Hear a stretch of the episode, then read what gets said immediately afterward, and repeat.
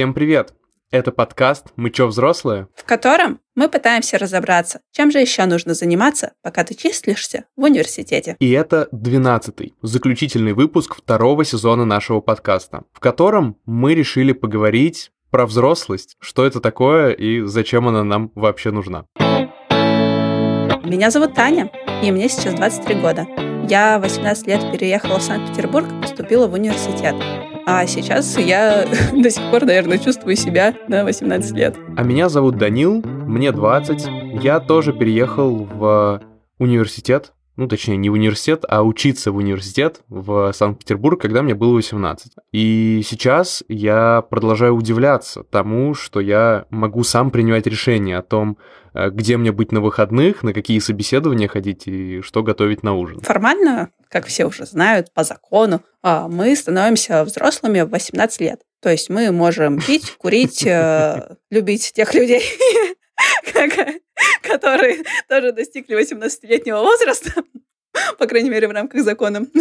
Вот. И как бы в целом а, отвечать за все свои поступки тоже в рамках этого же самого закона, но уже, видимо, из другого раздела. Вот. Что меняется для молодых людей в 18 лет? Наверное, не совсем понятно, потому что из такого детского подросткового периода все выходят по-разному, а с абсолютно разным пониманием этой жизни, и, наверное, некоторые даже вообще не выходят до 40 лет. Да, это правда. И часто бывают люди, на которых ты смотришь, они вроде уже взрослые дядьки по виду, но ты понимаешь, что это абсолютный ребенок. И бывает совсем наоборот, когда ты смотришь на совсем еще маленького человечка, но ты понимаешь, что он уже много чего понял и много что умеет. Я вот, например, часто слышу в свой адрес, что я выгляжу гораздо старше. Ну, то есть я когда знакомлюсь с людьми, и мы какое-то время общаемся, а потом я могу, типа, спросить, а насколько, сколько бы ты э, мне дал или как бы дала по возрасту? И мне чаще всего говорят что-то типа 24 лет. Я такой, вау, боже мой.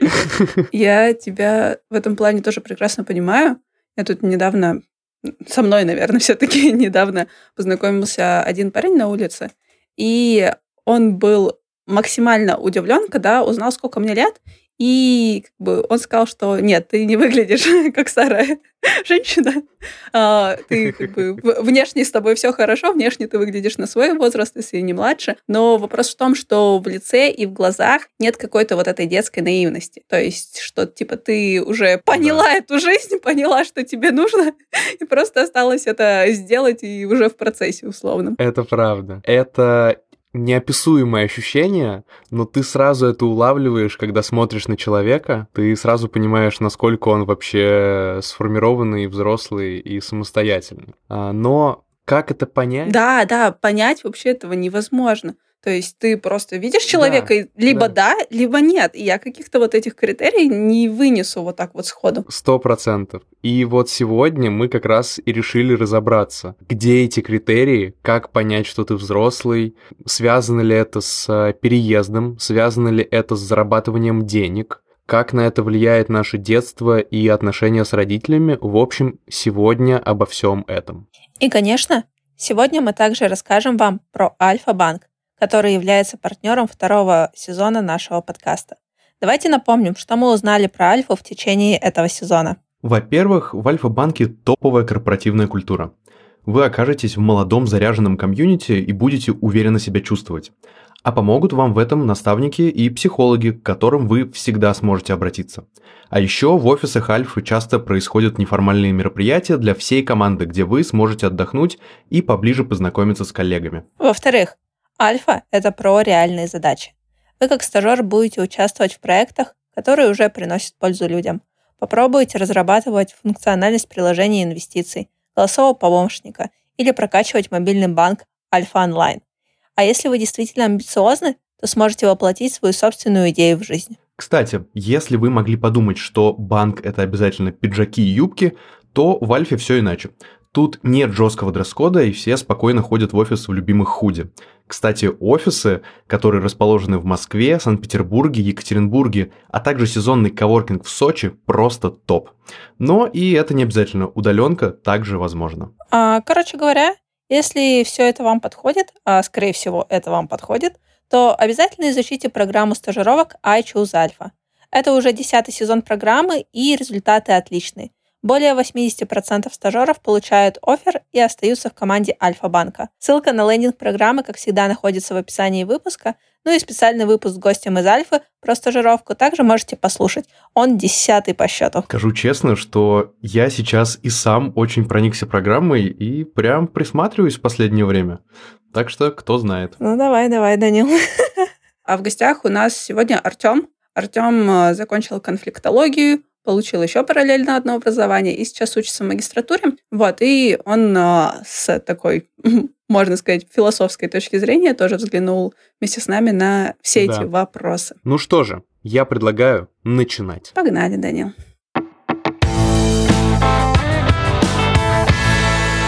Всем привет, ребят! Тём, спасибо тебе большое, что ты к нам пришел. Мы рады тебя слышать сегодня. Расскажи, пожалуйста, где ты сейчас учишься, чем вообще занимаешься? Всем привет. Я студент магистратуры первого курса а, истории искусств а до этого был конфликтологом, а до этого был переводчиком коммуникации японского языка. Вау. Вот где-то там. А ты в каком университете учишься? Ты как-то переезжал учиться в другой город или ты в своем домашнем регионе остался? Ой, мне кажется, у меня есть внутреннее ощущение, что в моем регионе нет университетов. Ну, может быть, я ошибаюсь. Но я жил в Янао. Да, Ямал-Ненецкий автономный округ. Это там, где очень очень холодно. Там люди не уверены, что люди в Петербурге живут на севере, потому что они думают, что ну, у нас север. Вот. Э, но я не знаю насчет того, что есть там университет или нет, честно, не смотрел. Поступил в университет прекрасный, самый лучший университет на Земле, а, университет профсоюзов. Вот. Я уверен, что мне по договору так нужно говорить. Слышали мы истории про ваш универ. Там бывает занятно, бывает плохо, по-разному бывает. Ну ладно, мы сегодня собрались поговорить про взрослость и про наше ощущение этой взрослости. Наш подкаст, собственно, э, называется, отсылает нас к этому. Мы пытаемся разобраться, что это такое зачем нам это нужно. И я вас хотел спросить, у вас были когда-нибудь такие мысли, когда вы прям ловили себя на том, что «Вау, да я ж прям взрослый, мне типа все можно, и я вот могу взять и что-нибудь сделать сам.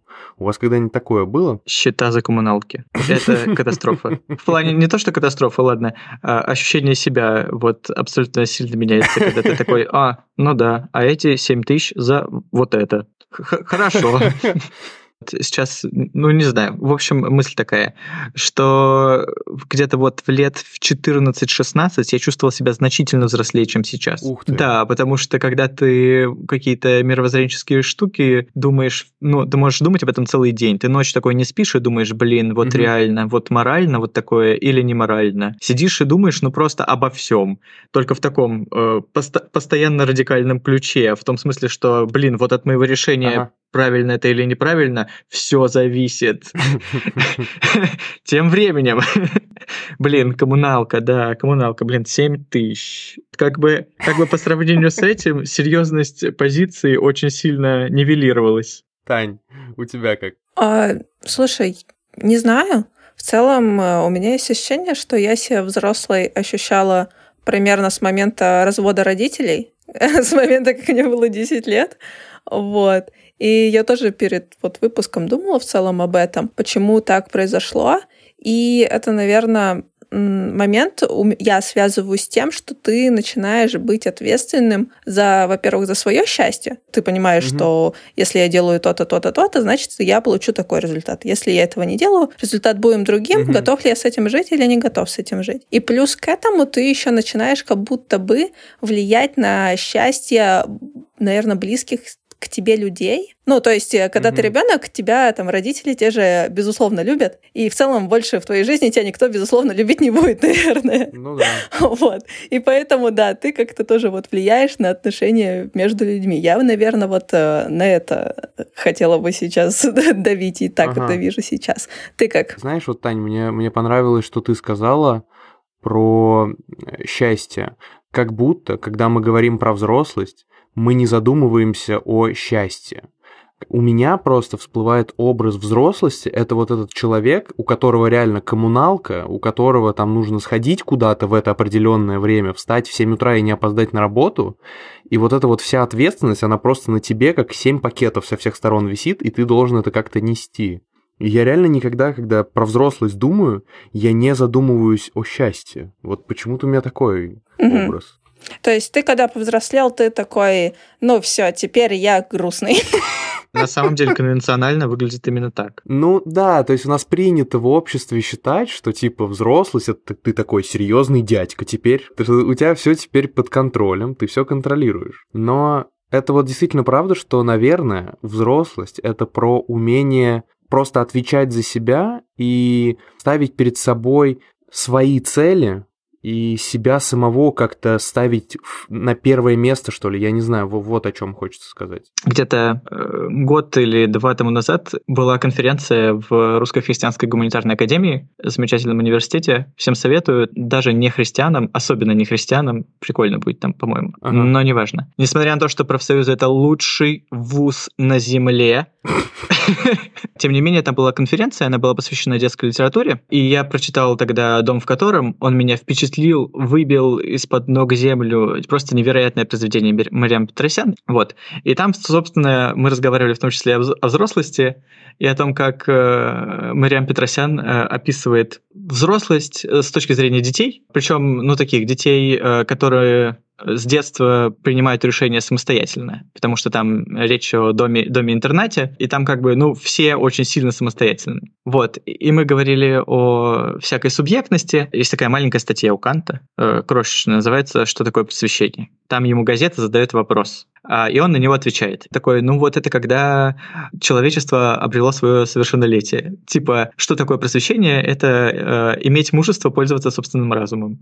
Вот если, если mm. говорить обо всем в таких категориях, то э, я думаю, что любой из нас вспомнит примеры, когда мы знаем детей, которые ведут себя как взрослые, и взрослые, которые ведут себя как дети, и они отличаются как раз тем, имеют они мужество думать самостоятельно или нет. Ну, ну это мне так кажется. Mm. Это хорошая мысль, да. Это правда так потому что порой, когда ты начинаешь э, задумываться вообще о себе, о чем ты делаешь, задумываться серьезно, то довольно просто понять, что на самом деле многие вещи могут быть неправильными, или там многие ценности, которые тебе могли закладывать с детства, они могут оказаться неправильными. И это такая мысль, которая может... Э, не все к ней готовы, скажем так, потому что э, в тот момент, когда ты оказываешься где-то в другом городе один, ты можешь понять, что, блин, да я все время до этого как-то неправильно, не так, что ли, жил, а тут теперь все по-другому, и надо как-то меняться, и это не все к этому готовы. И что ты считаешь, что переезд обязательно нужно, что переехать нужно обязательно, чтобы стать взрослым, или как, или... Слушай, у меня есть подруга, она живет с родителями и учится уже в университете. А, мы как раз обсуждали, и она говорила, вот а, у меня, она рассказывала, что вот у меня есть знакомые, они все типа переехали, а, и они как-то гораздо более самостоятельные, что ли, то есть у них там есть какие-то свои личные средства, финансы, они там живут одни и так далее. И она говорит, я вот не чувствую какой-то самостоятельности из-за этого. Я в тот момент задумался, что вот такие бытовые вещи, связанные с переездом и жизнью самостоятельно, ну вот, то есть реально базово за собой там а, комнату прибирать и так далее, и готовить самому себе, это реально те вещи, которые позволяют тебе твои личные границы выстроить. Они позволяют тебе э, быть самому. То есть ты уже можешь э, решить что-то сам, да, и ты не зависишь там от мнения родителей. Ты можешь прийти домой в 2 часа ночи просто потому, что ты так решил.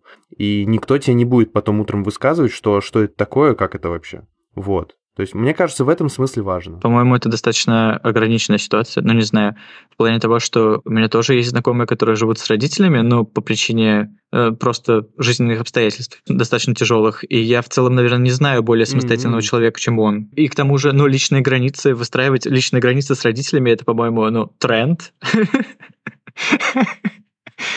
Ну, я не знаю, по-моему, каждый утюг ну, понятно, вокруг да. меня. Ну, надо уточнить, что конфликтология это образование психологическое, и поэтому каждый утюг, он, ну, психологический mm-hmm. утюг вокруг меня, скорее всего. Вот. Но, по-моему, из каждого утюга говорят про, э, про осознанность перестали говорить, потому что уже приелось. И теперь, ну, говорят о том, что нужно устраивать личные границы с родителями, естественно. Окей, ты думаешь, это такая чисто хайповая тема, или это действительно важно? Я думаю, это хайповая тема, которая действительно важна. Она поэтому и хайповая, потому что важна. Не, я, собственно, точно так же думаю. И про бытовые вещи и так далее, мне кажется, что просто это один из механизмов. Хотя, опять же, это действительно так, что тут раз на раз не приходится. Я видел людей, я и сейчас их вижу, людей, которые учатся рядом со мной, давайте так сформулируем, я не хочу ни на кого пальцем показывать, а, но, типа, они переехали, им родители сняли квартиру, и в итоге они живут, типа просто ездят из этой квартиры на учебу и обратно, и все. И, и, особо никак не взрослеют, не социализируются и так далее. И поэтому действительно, наверное, эта история не всегда про бытовое. То есть, да, наверное, тебя к чему-то обязывает самостоятельная жизнь, но это не значит, что ты будешь внутренне как-то ответственен. Твоя схема, она в целом-то рабочая, просто для этого нужны, ну, такие родители не очень в плане того, что они должны сидеть дома, зажимать тебя в рамках и такие сидеть рядом с тобой рамки, ну, да. рамки, потом ты выходишь, да. начинается бытовая самостоятельность. Гиперопека. Бытовая самостоятельность и все. Ну, естественно, когда у тебя чего-то не было, ты приобретаешь в этом навыки, естественно, это плюс к субъектности mm-hmm. какой-то. Ну, а если родители норм, то как бы мне кажется, что и бытовые вещи тоже... Я по своему опыту скажу. Меня приучали ко всему такому бытовому в детстве достаточно насильственным образом, mm-hmm. поэтому я самостоятельный не самостоятельно. Вот. Э, потому что, потому что мои родители стояли в позиции того, что нет, ты должен уметь вот это сам, даже если плохо. Вот, типа коммуналка, э, сраная коммуналка, прости господи, но неважно. Э, поэтому меня как-то приучали к насильственной самостоятельности, и в коммуналку нужно было сходить, что-то отдать на почту, простоять с бабками, потому что, ну, чтобы ты понимал, как стоять с бабками, в смысле... Но ведь пригодилось в жизни. Пригодилось. Где-то у вас звучало про зарабатывание денег. Я думаю, это все-таки очень весомый аргумент. Это да. Потому что, ладно, можно жить с родителями, допустим, но при этом все-таки продукты как бы можно покупать и напополам. Все-таки коммуналку можно тоже да. оплачивать напополам. И вообще я в целом считаю, что коммуналку оплатить сильно проще, чем заработать на нее а, денег. Я с тобой соглашусь, потому что мы говорим тут про самостоятельность и независимость. И как бы мы не сводили это к тому, что у тебя там должны быть какие-то свои взгляды, принципы, убеждения и так далее, э, несмотря на все это, мы живем как бы, ну, мы в мире живем, и если у тебя нету денег, своих, которые ты сам можешь решить на что тратить. Ну, по-моему, довольно сложно называть себя каким-то взрослым и самостоятельным человеком, угу. даже если родители отправляют деньги, как бы просто вот какая-то сумма в месяц, и никто там тебя не контролирует, никто там не смотрит, на что ты это тратишь. Даже в этом случае, по крайней мере, вот лично у меня, у меня так, родители мне, собственно, отправляют определенную сумму. Я все равно чувствую, как у меня в голове сидит, ага, они мне отправляют, как бы я завишу от них. Это некое обязательство, что ли, какое-то. Угу. Вот. Нет, я полностью согласна, потому что я абсолютно в такой же ситуации, то есть по всем остальным фронтам я могу сказать, угу. да, все, класс, я сильно независимый человек, но тем не менее вопрос с деньгами, он не то чтобы стабильный. Угу. Когда-то я могу много зарабатывать, когда-то я могу не зарабатывать, и как бы вот эти да. вот метания туда-сюда.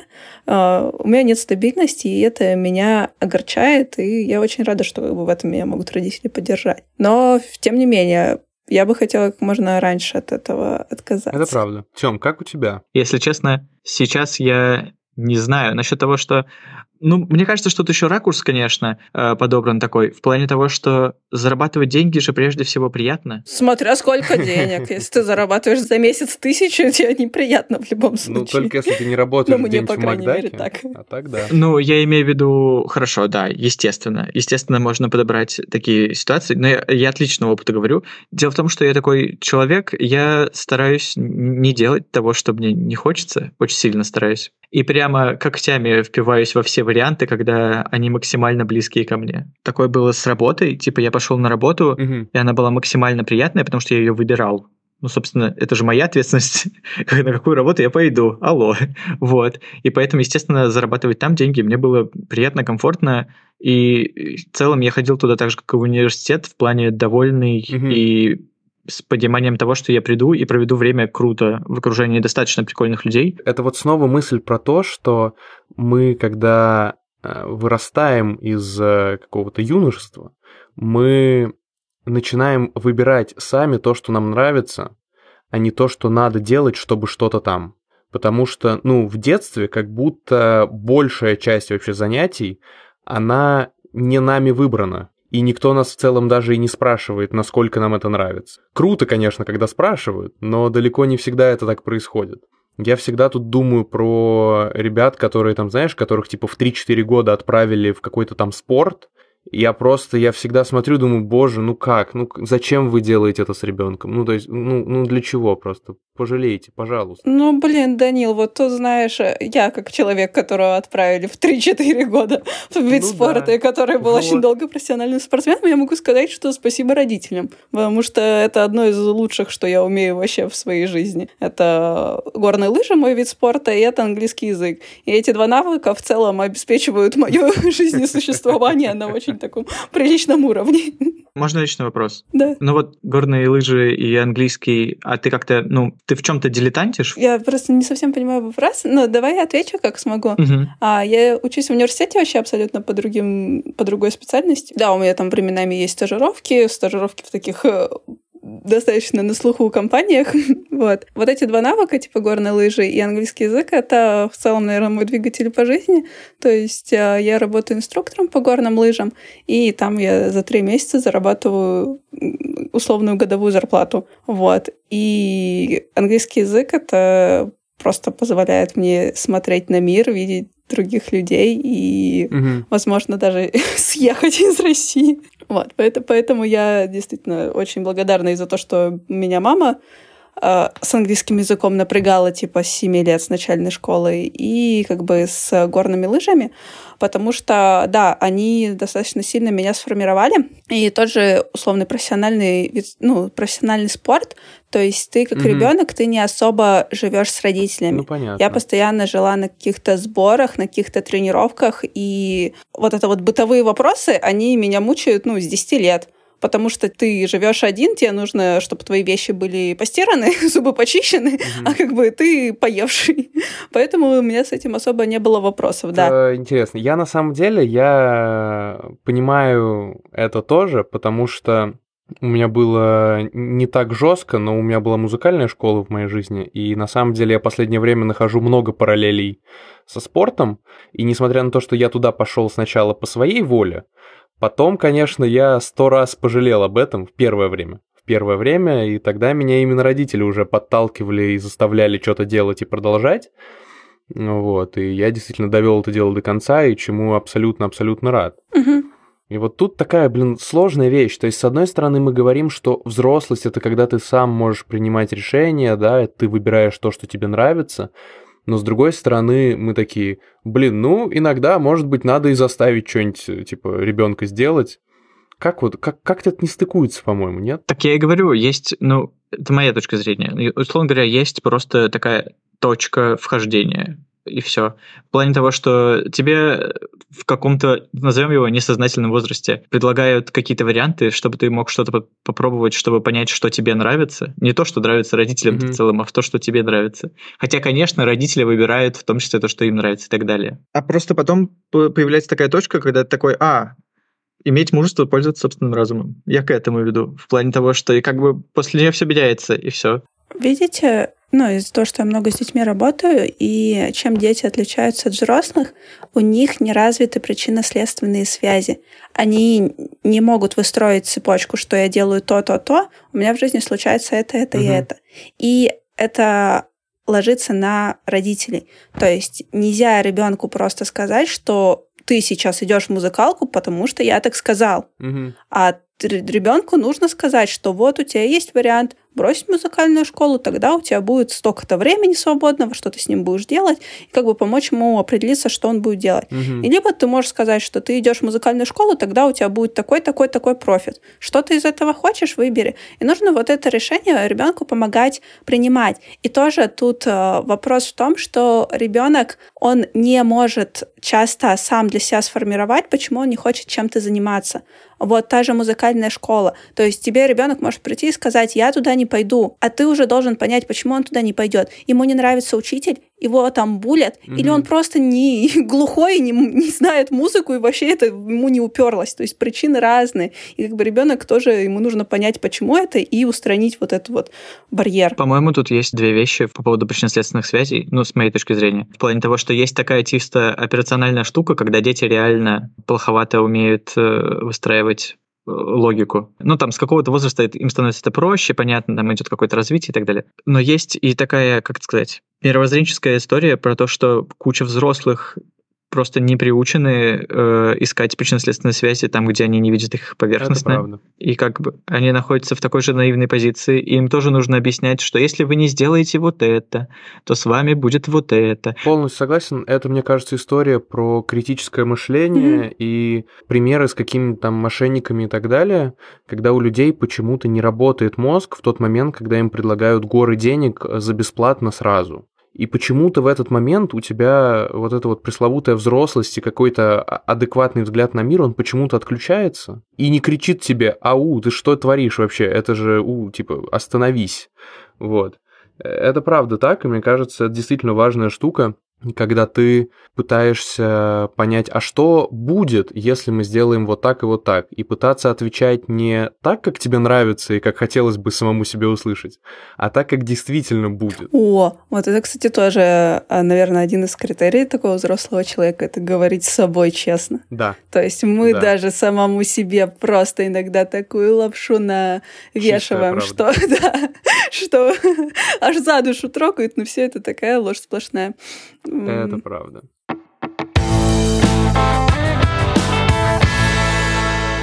А, я знаете еще какую штуку вкину? А, я себя все еще э, чувствую не очень круто, когда моя позиция не совпадает с позицией родителей. Вот э, такое периодически бывает, причем по разным вопросам, там, начиная от каких-то бытовых штук, заканчивая там политическими взглядами. Но часто бывает так, что мои мнения не сходят с сомнением родителей. И это всегда, ну не то чтобы это конфликт, ну, ну, наверное, это конфликт, да, потому что разные мнения, и все пытаются друг другу доказать, кто же прав, и разумеется. Вот, и я все еще чувствую себя не очень прикольно, когда такое происходит. Я, то есть, вроде нормально, я отстаиваю свою позицию, нет такого, что я просто как бы потом бросаю трубку, сижу и плачу, вот, нет, как-то справляемся. Но общее ощущение у меня такие, типа, не очень комфортные. Вот как у вас с этим? Как вы из таких конфликтов? Вот тут, Артем, тебе, наверное, больше. Насколько ок чувствовать себя не ок после таких конфликтов? Ну, вообще очень странная ситуация, если ты поконфликтовал с человеком и получил невероятное удовольствие от этого. Типа, что ты делал? То в такой момент хочется задать вопрос, а неужели я садист? Такое какое-то вербальное БДСМ. С одной стороны, такой ответ, в плане того, что очень странно после конфликта чувствовать себя э, хорошо. С другой стороны, ну, обычно с родителями, у меня, по крайней мере, есть какое-то поле, которое вы все считаете нормальным э, для дискуссии. Типа, условно говоря, вот есть э, вещи, о которых мы не спорим, но, например, потому что мы согласны. Или, например, потому что там спорить бесполезно. Например, политические взгляды в моей семье примерно одинаковые, у нас у всех, а религиозные у всех отличаются. Естественно, про политические мы не говорим, потому что мы и так все понимаем, а религиозные, потому что, ну, невозможно, невозможно с какие-то богословский спор устраивать такое. Типа, нет. Ну да. Да, это интересная мысль, что просто надо как-то проговаривать, что, типа, какие-то вещи мы не проговариваем, или наоборот. Это прикольно. Таня, у тебя как? А, я, кстати, тут недавно с бабушкой разговаривала, я сейчас подаю документы на то, чтобы учиться не в России в дальнейшем. И тут она мне решила рассказать, что как бы вообще-то где родился, там и пригодился. И вот с ее угу. многолетнего опыта никуда мне не надо. И меня как-то это, ну, первый раз задело, я просто ей сказала, что вообще-то я хотела, чтобы ты меня поддержала. Зачем мне тут твои доводы? У меня есть свои, как бы, и они у нас явно отличаются, и и я ей сказала, что я не буду с тобой этого обсуждать. Может быть, я сказала это жестко, как бы, но тем не менее, эта тема больше не поднималась. Я стала сильно чувствовать себя комфортнее, когда с ней разговариваю, что у меня появилось желание ей звонить. То есть я звоню и знаю, что меня не будут мыть мозги, угу. значит, позвонить можно. А если я звоню и понимаю, что меня сейчас будут мыть мозги, ну как бы зачем мне звонить в целом? У меня и так гемора много. А с родителями ну, я, наверное, в такой позиции стою, что я особо с ними не спорю. Типа, мы все взрослые люди, у всех есть э, свое мнение, свои ценности, mm-hmm. еще что-то, то как бы давайте, ну, каждый их будет придерживаться, и зачем кого-то переубеждать. Но при этом, если как бы у меня, допустим, вот папа тоже такой, он хочет мне что-нибудь свое высказать, какой-то на путь наставить, который для него лучше. И я в такой позиции, что типа, блин, у вас было лет 14-16 меня повоспитывать, как бы время вышло, давайте я как-нибудь сама дальше. Ну, то есть, э, что вы делали раньше, если вам сейчас что-то не нравится? Где вы были К вам претензии, а не ко мне. Да, где вы были 14 лет. А, мысль понятна, а, что типа все, все взрослые люди, давайте, так сказать, друг друга поддерживать. Мне кажется, мы поддерживаем какую-то иллюзию насчет того, что люди не продолжают воспитывать даже чужих людей после 18, но это же вообще такое дело. Вот, да, я к этому и веду, что с одной стороны это супер осознанно, типа вот мы просто все взрослые люди, мы как бы друг друга поддерживаем, чем можем, помогаем, делимся мыслями. Но по факту все еще остается история, когда и родители чувствуют ответственность за детей, потому что им очень сложно отключиться от этого, и, скорее всего, они никогда это и не отключатся полностью. Конечно. И в то же самое, ну, условно, я, я, например, тоже чувствую какую-то ответственность по отношению к родителям. То есть я тоже хочу им чем-то помочь. Я тоже хочу их как-то, как говорится, на путь истины, так сказать, наставить, да, по каким-то вещам. Просто потому что мне кажется это важным и правильным. И вот тут как бы эта позиция такая суперосознанная, она сталкивается с реальностью, когда у тебя есть чувства какие-то по отношению ко всем, и ты не можешь так просто взять и отключиться. Слушай, ну важно и правильно это для тебя, они абсолютно другие люди. Ну, блин, ты не знаешь, что для них важно и правильно. Ты можешь догадываться, но ты не знаешь. Я, ну, я считаю, что пока твое мнение не спросили, как бы твое мнение это твое мнение, значит, оно не особо волнует. Наверное, если бы ты был экспертом или к тебе хотели бы прислушиваться, mm-hmm. был бы запрос. Ну, а можно же выстроить и, и обратную ситуацию, когда просто, ну, принято говорить свое мнение и не сдерживать его. Ну, в плане того, что если ты в целом всем доверяешь, что mm-hmm. можно и... Естественно, я говорю про себя. Ну да. Ну вот, я редко сдерживаюсь в целом, несмотря на то, что конфликтолог, в целом э, это скорее говорит о том, что я могу конфликтовать бесконечно, если мне нужно будет, потому что я могу понимать, почему это полезно. Я хотел еще вот такой вопрос затронуть. Опять же, возвращаясь в самое начало, когда я рассказывал про мою подругу, которая не чувствует себя самостоятельной, потому что живет с родителями. И я в тот момент задумался еще об одной вещи. А стоит ли вообще как-то искусственно форсировать вот этот процесс взросления, да, то есть самого себя ставить в таких обстоятельствах, когда ты должен принимать решения, когда тебе необходимо брать на себя ответственность, да, или, может быть, наоборот, если у тебя есть возможность побольше оставаться вот в режиме такого типа ребенка, когда какие-то решения принимают за тебя, обеспечивают тебя, может быть, лучше пользоваться этой возможностью? Может быть, не стоит раньше времени бежать вот за этой вот а, самостоятельностью, взрослостью, ответственностью? Что думаете? Я думаю, что ситуация разная бывает. Понятно, душный ответ, душный ответ. Давай дальше. Да.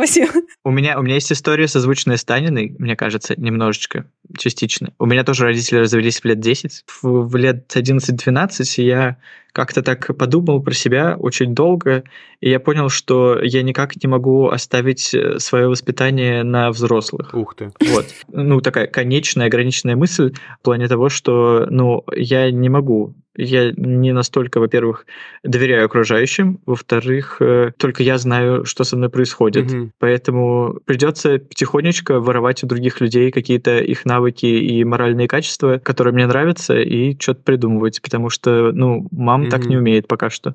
Потом, надо сказать, что с младшим братом она научилась много чему, вот, и она вообще не из тех взрослых, которые стоят на месте, а постоянно чему-то такая придумывать себе варианты для обучения. Так что в некотором смысле я сам форсировал вот этот момент момент. Я тоже поразмышлял на этот вопрос, стоит ли искусственно скорее постараться повзрослеть. И я подумал о том, что не стоит. И вот почему.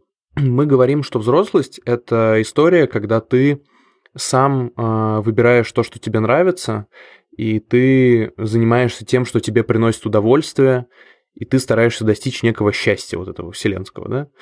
Так вот, я подумал о том, что на самом деле, когда ты искусственно создаешь себе условия, когда надо принимать решения и брать на себя ответственность, они во многом реально связаны с бытовухой, которая, в свою очередь, не дает тебе на самом деле подумать о том, а что тебе на самом деле нравится. А вот когда ты условно такой около ребенок, то у тебя действительно больше времени на то, чтобы заниматься вещами какими-то просто, просто потому что прикольно, да? Ты можешь пойти куда-нибудь на выставку какую-нибудь, ты можешь что-нибудь посмотреть, какой-нибудь видос, я не знаю, про работу каким-нибудь обнимателем пант, вот этот вот прикол, вы же все видели его, да? Типа, когда завирусилась история, Конечно. что типа, вот обниматель пант. И мне кажется, что когда ты все еще остаешься во многих вещах ребенком, у тебя гораздо больше возможностей найти себя. И поэтому, может быть, и не стоит слишком рано стараться взрослеть, потому что вот эта бытовуха, она может сожрать тебя. Мне кажется, именно так э, рассуждают итальянцы, которые в 30 лет живут с мамой. Но, ладно, давай.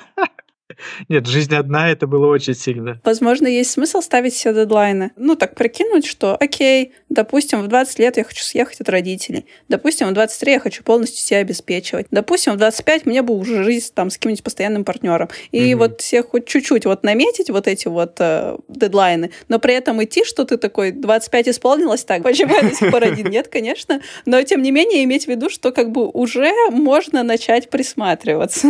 Это правда. Это действительно так. Но это немножко, опять же, это опять история про успешный успех, про цели, про то, что они должны быть ограничены по времени и так далее. Но это действительно работает. Я согласен, что если ты просто сидишь и просиживаешь штаны, ну, такое как бы. Так реально можно просто всю жизнь просидеть. Не-не-не, можно тоже так делать, но в целом тоже можно поставить дедлайн. Можно сказать, что, ага, я закончил универ, вот Конечно. сейчас у меня есть год, год я чилю, год я там путешествую, еще что-нибудь делаю, а потом я начинаю думать, почему бы и нет. Да, да, это правда. Слушайте, ну, на самом деле, очень много чего обсудили, а, и так э, прям много мыслей, много мыслей. Я потом пойду еще думать. Артем, спасибо тебе большое, что ты к нам пришел. И вам спасибо. Спасибо. Пока-пока. Пока.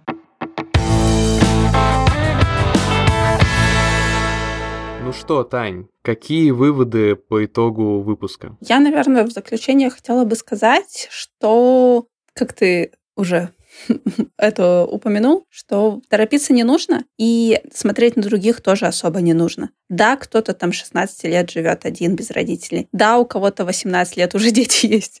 Но все развиваются, наверное, в своем темпе. У всех разные цели. И не факт, что чужая жизненная ситуация как-то соотнесется с вашими целями. Вот. И поэтому абсолютно не нужно никуда торопиться, а делать э, все так, как хочется именно вам. Да, это правда. Самостоятельность это не только про то, что вы умеете макароны себе варить. Это больше история про какую-то внутреннюю независимость. Я бы, наверное, хотел в заключение еще сказать, что это был последний выпуск нашего подкаста в плане второго сезона. Мы надеемся, что это не совсем последний выпуск. Заключительный. Да, заключительный, давай скажем так. Мы уходим летом в небольшой отпуск, каникулы, как и вы все, надеемся. Но вполне вероятно, что будут выходить какие-то бонусные выпуски. Поэтому оставайтесь на связи. А для этого подписывайтесь на наш телеграм-канал. Да, мы будем вам очень благодарны, если вы также еще напишите отзывы в Apple подкастах и поставите нам ваши сердечки. Также и Данил, и я, мы собираемся делиться нашим летом, нашими планами, нашими мыслями в нашем телеграм-канале, ссылку на который вы можете найти в описании подкаста, в описании выпуска. Поэтому приходите, смотрите, слушайте. Должно быть интересно. Должно очень много чего поменяться за это лето. Вы не поверите, но это лето, правда, обещает быть очень насыщенным. Мы благодарим всех тех, кто дослушивает наши длинные, растянутые выводы до конца. Вы самые классные, самые преданные, мы вас очень любим. Делитесь нашими выпусками со своими друзьями, ставьте лайки, звездочки, оценочки, оставляйте комментарии. И спасибо вам большое, хорошего лета. Да, ребят, вы супер. Все, пока-пока. Пока. -пока. пока.